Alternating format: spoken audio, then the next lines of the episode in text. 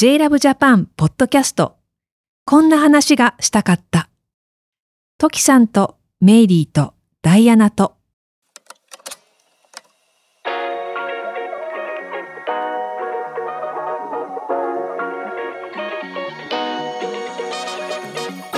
ふと集まった3人が誰ともできないけど誰かとしたい話をお届けするこんな話がしたかった歌手の時あさこです歌手で音楽ユニット星屑スキャットのメンバーメイリー・ムーです。えドラッグクイーンのダイアナ・エクストラバガンサです。こちらのエピソードは続きになりますので以前公開したエピソードを最初に聞いてください。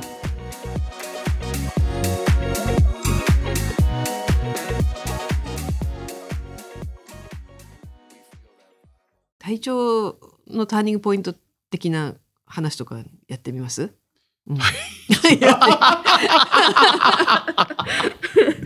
ねちょっと日々曲がり角ですよ。今が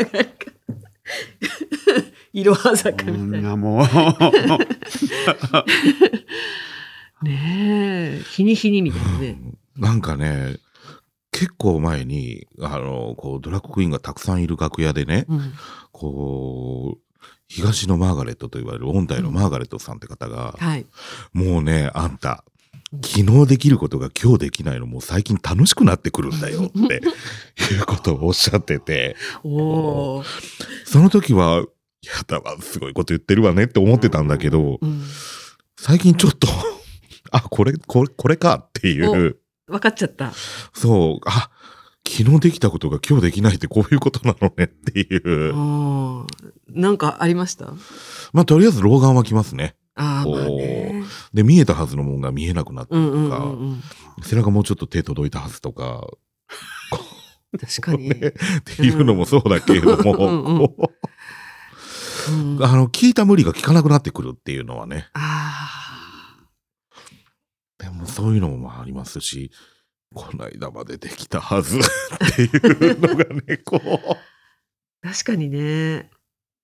私が好きなバンドのライブにうん。行ったんですけど、はい。もう大先輩なんで、うん。まあ、結構、ね、お年をこうなんですか自分たちの年齢をいじるような MC とかをされてて、ううん。でメンバーの中で一人だけ立ったまま靴下が履ける人がいるっていう話になってて。でえ履けないと思ってでもちょっと私今ギリかもしれないと思って。ああ、靴下はまだうん。大丈夫だけど、ちょっとパンストがしんどくなってきてるかっていうかそんなみんな立って靴下履くの？いや履いてたような気がしたんだけどでも最近よく考えたら座って履いてるわと思って。いやいやでも立ってなんて考えたこともなかったです私。あら。あもともと。ずーっと座って履いてた。お上品な。お上品なのかしら。あと、靴紐もなんだけど、あハイヒールのベルトがついてるやつとかあるでしょ、足首のところに。あれのベルトが締められなくなってきてるのよ。えどういうこと？どういうこと？え？かがめん？かがむのが辛いってこと、もう座ってこう足を組んでやっても、ううん。んすごいあのハイヒールのベルトってこうなんか変なところにバックルがついてて、ああブチップチってやつじゃなくて？そうそうそうそう、うん。あの本当にこう本当にこうベルトをと、うんうんベルト穴にこうんうんうん。う通してっていう、また細い細いやつで、うんうんうんうんうん。あれが本当にしんどくなってきてるね。あでもヒール自体がでも本当に辛くなってきて足が痛いみたいな。まあそれはもうね若い頃から変わんないんだけど。いやなんかこうでも体重が重くなってきたからかなんだろうな足が疲れるとかじゃなくて足が痛い。なんていうのあのさ 支えるのが辛い。今までと違う痛みを。こうむくんできちゃって痛いとかそういうの可愛かったなって。足って大きくなるんだ。大人になってもっていう。あ確かに。なる。次小さくなったらもうそれは老衰みたいな。ちっちゃくなるんですか？足 もうちょっと。年年取るというか。結構そのねおばあさんとかうちのまあ祖母とか祖父とか見てたけどやっぱちっちゃくなりますよね。背もちっちゃくなあるし、痩せたらね、う。ん、そう全体的にこうすごくちっちゃくなる。うん。うちの母もすごいちっちゃくなってきて、うん、だから足もちっちゃくなるんじゃないかなと思って。でも鼻は大きくなり続けるでしょ？あちょっとその話前なんかしてましたよね鼻の話？考えたこともなかったと思って人間の鼻って死ぬまで成長し続けるんだよっていう。え、それ本当物理的に大きくなるのかな？なんか、そえでも広がってる感じはすごいします。う。うん。横に。ええあれはだから、大きくなってんじゃなくて、伸びてきてるのか。あ周りと共に。ああ、なるほど。高さがこ下がって伸びて、広がって。う、容量は、容積は変わってないんだけど、容積じゃないな。変わってないんだけど、そうそう、見え方が違うってだけかな。そうう。んん高さがなくなって、こう、平たくなってるんじゃない？なるほどね。時間経ったプリンみたいに。そう。いやーでもゆっくり変わっていくからね、なんか。まあねうーん。ターニングポイントポイ。ントか。健康診断とか行ってますか？ああ、でもここ3年ぐらい行ってないかも。あのコロナあになってから。あ。行かなきゃ行かなきゃって思いながら行ってないね。でも、行ったら絶対なんか出てくるから、それはそれで着に触るというか、ねそれはターニングポイントになっちゃいそうじゃないですか。なんか、ねなんか発見されて、その日から病人ですみたいな。あなんかやいや言われるのが嫌なのよね。言われるに決まってるんだけど、うん。やいや言われたら、けってお前の持ち物でもある前に行って、あ。本当行かないでいいわよ、ま でもやっぱりなんか60前後うん。になるとやっぱ急に来るみたいな話をこの間知り合いがしてて、ああ男性だったんですけど、男性で60ってなんか厄年はいはい。なのかな？で、その人60歳きっかりにめちゃめちゃすごいのがたくさん来たって言って、あの、歯、歯、あ、この話しましたっけ？歯の話。してないかな？あの、歯医者さんに行ったら、歯、別に痛くもなく、なんか、なんかね、熱々に熱した、電子レンジで熱したキーマカレー、コンビニのキーマカレーを食べたら、バーってこう、上顎に張り付いちゃって。うん。で、それであの、ひき肉を取りに、あの、い行ったんですって。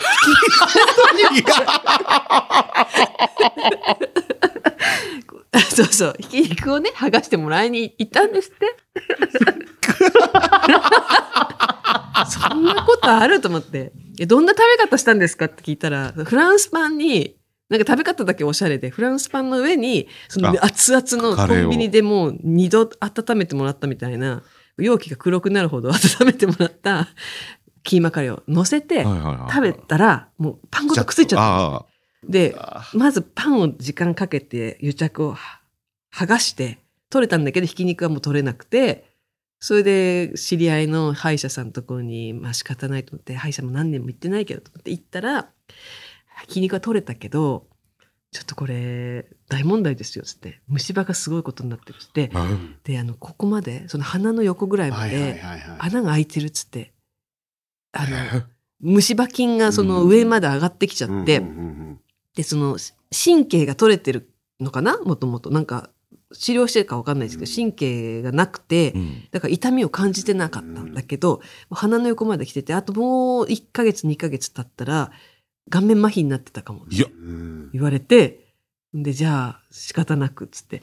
で、そのスカスカになってる穴のところ、まあ、歯肉っていうのかな？なんかそれを 増やさなきゃいけないんだけど、インプラントにするのが最初目的だけど、その歯肉を増やすために血液を取って遠心分離器にかけて、なんていうんですか、うんあの自家細なんか培養して。あそうそうそうんで、それでこう、ゆっくりゆっくり半年、一年かけて歯肉を作ったって言ってました。いやこのキーマカレー詰めときゃダメだったの。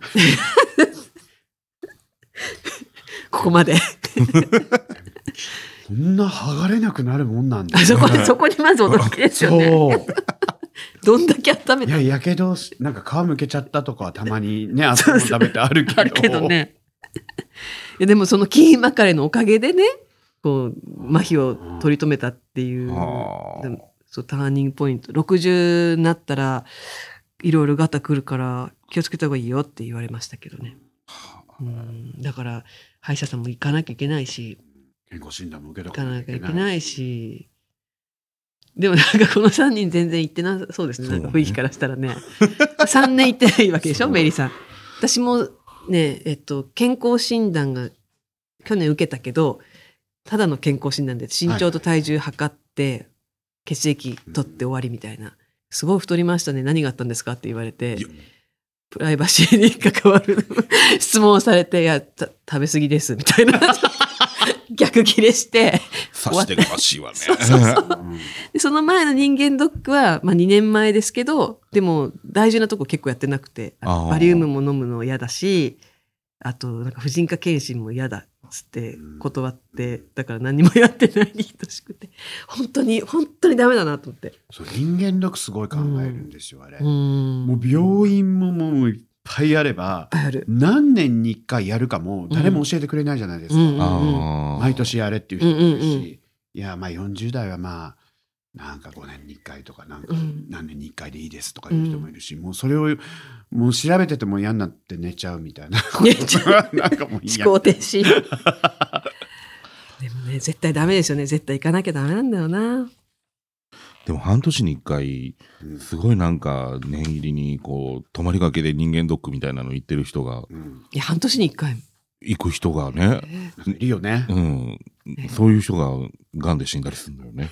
あー。まあなんかね見つかっちゃってみたいなね、うん。なんか知らなければ消えるみたいに言う人とかもいるじゃないですか。もう、ちょっと危ない話だけどどうなんですかね。ね見えなかったらないと一緒だからっていう。いやそんなわけないでしょ出てくると思うんですけどね。ターニングポイントはもう自分で作っていかなきゃいけないそうね。そうですねそれもそうね。作っていかなくてはいけないですね。保健クリニックのアンケートによると、ある年齢を過ぎると体質が変わると聞くこともあります。ほうでで最も多いのは40歳うん、だって。確かにね、40歳ぐらいから私なんかアレルギーみたいに出てきたりしました。そうかも。うん、な本当ですか？金属アレルギーみたいに出てきちゃ私も最近急に猫アレルギー出てきましたもん。え？うあら飼ってる。困らない？それ。でもあの、いっぱいまあアレルゲンを浴びてるからしょうがないですねみたいなことをお医者さんに言われて猫ちゃん飼ってるんだったら、うんああ、花粉症みたいなことか。うんそうそうそううんまあこれですり切りいっぱいですってことだもんね。そうそうそううんうんうんまあまあまあなんかももっと大変になったらまた来てくださいみたいな結構簡単なうんあしらわれ方で。へねどこに行くの？目がかゆい。くしゃみ。ああ。くしゃみ。鼻詰まり。ーうーん。でもなんかお薬あるんですよね。なんかあります。猫アレルギー用のね、うんありますあります、だからそれもそこまででもないんですけど、うん。でもそれが季節のものと重なると。もうあの口呼吸になって寝れないとかにうんなっちゃうんですよね。もう猫にはこうじゃあもう、ま、体中丸めてもらって毛を。う ん丸めるってそういうこと？今日もこっち来る前にこう一生懸命こうブラッシング。ああコロコロ、うん、もうちょ結構今もうグズグズしてますよ。今はまだあれだけど春に向けてすごいことになるんじゃないかしら。あの生え変わりみたいな。そうそうそう、うん。あの冬毛から夏毛に変わる時ね。あーあ猫もあるんだあるんですよ。あるんです。長毛種ですか？あ全然あの短毛なんですけど、うん。そうか長毛種の方が生え変わらなかったりとかするのかな？逆になんか犬とかそんな。毛すごいと思いますよ長毛の方が。長毛の方がすごい。あれすごはい大変。うん。目は痒くなるしくしゃみは出るし。ああそうか。そういうのも40歳超えてからです。ああ、うんうんうんうん40歳あります？なんか40歳ダイアナさん。白髪？ああ白髪ね。もうなんか染めるのやめようかしらって思い出してそ最近。のそう白髪問題はそのねすごく大きなターニングポイントになりますよね、うん。その白髪にするか染めをやめるか。白髪って結構意味が出てきちゃうじゃないですか。あああの服部さん 今日服部先生の名前の2回目だけど 服部先生みたいなうん。真央から来てるような人が白髪だとすごくなんかアカデミックな感じっていうか、服部先生みたいな感じだといいんだけど妙にリベラルな人？うん、に見えがちというか そうかそういうのもある確かに髪が厚くて白髪ってなんかリベラルって感じがしますね。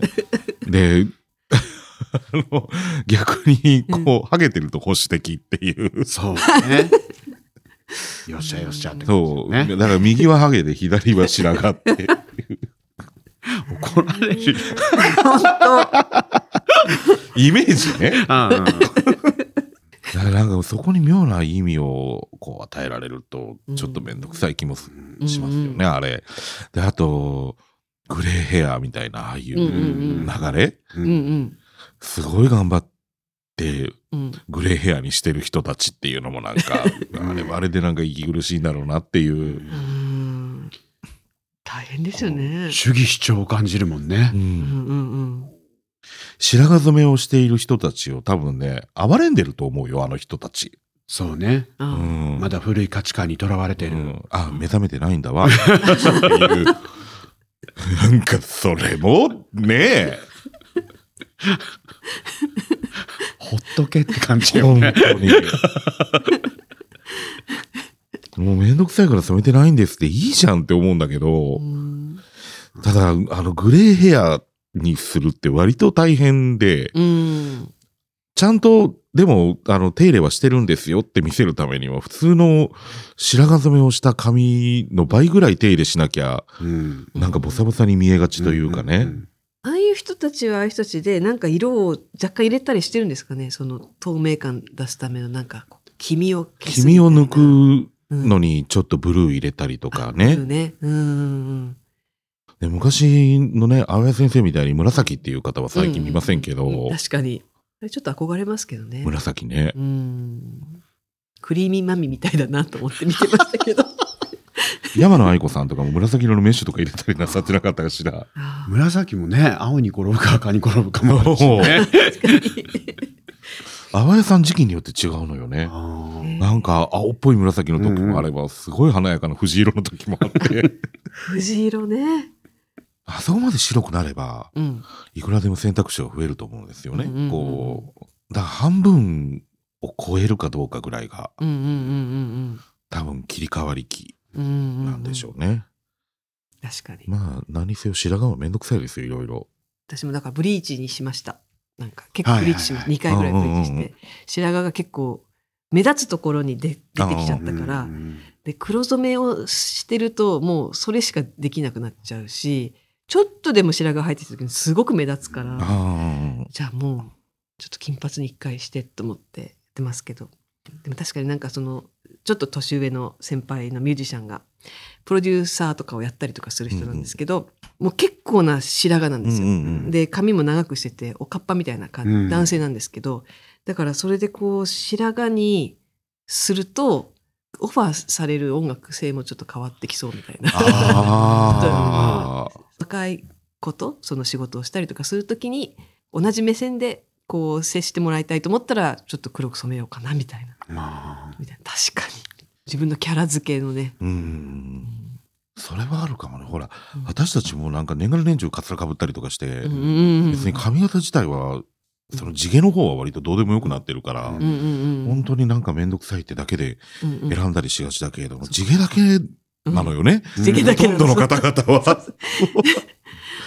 こう、地毛のみで暮らしてらっしゃる方は、うんうん。やっぱりそういう意味付けみたいなのがうんうんうん。結構重要な意味を持ってくるのね。髪型一種類だし。う。ん。簡単に特化皮膚できないもうん。んね。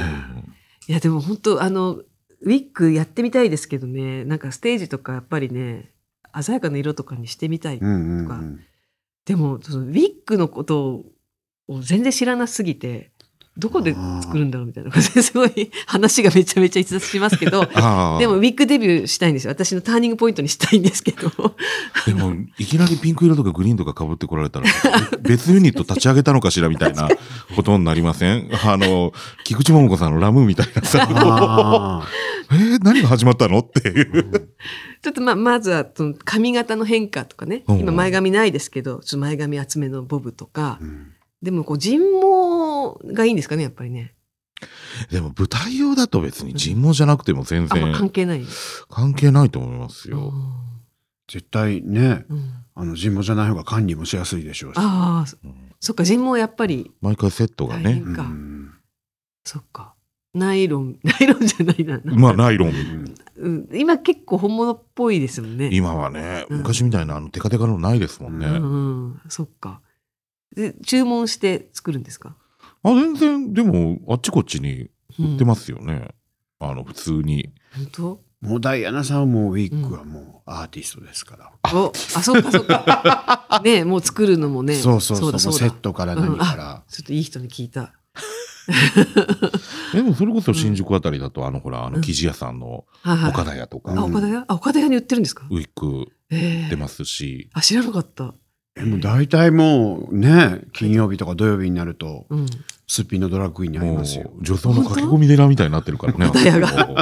ええ岡田屋何階に売ってるんですか？2階か。二階2階、うんええ行ってみよう。いいんだね。じゃあそこで。そこで、まあ、買って切ってもらったりとかすればいいのか。ああそれも全う然ん。いいと思ううんうんうんええで、最悪ね、自分で切って失敗しても、うんうん自分の毛じゃないから。まあ確かにっていうねこう高くないんですか？あそこいくらぐらい高くないと思6、7千円うんぐらいぐらいから手を出し1万ちょっと。とみたいなえ価格え帯ですね。ういきなり10万とかそんなんじゃない？ああ、いいですね、いいですね。お、と、ありがとうございます。私の相談に乗っていただき。はい。ということで、こんなところでいいですかね？え えターニングポイントでした。はいということで、今日もありがとうございました。どうもありがとうござありいました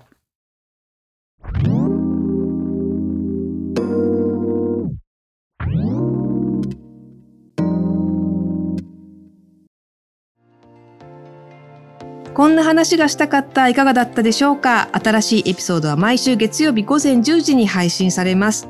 こんな話がしたかったのアフタートーク、もっとこんな話がしたかったが JLove Japan のニュースレター並びに LINE お友達ご登録者様限定で配信されています。詳しくは JLove Japan 公式サイトの登録フォームをご確認ください。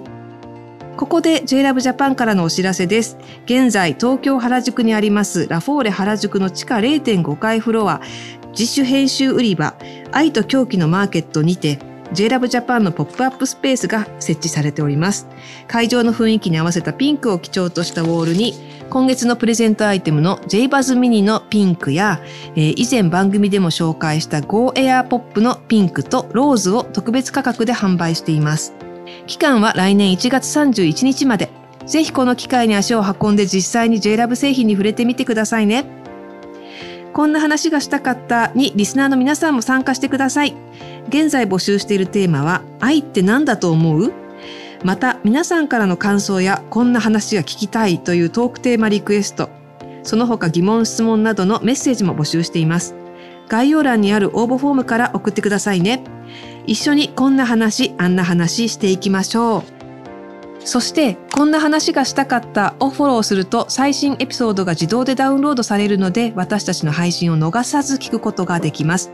また、Spotify と Apple Podcast では番組への高評価もお待ちしております。それでは次回の配信でお会いしましょう。さようなら。ごきげんよう。またね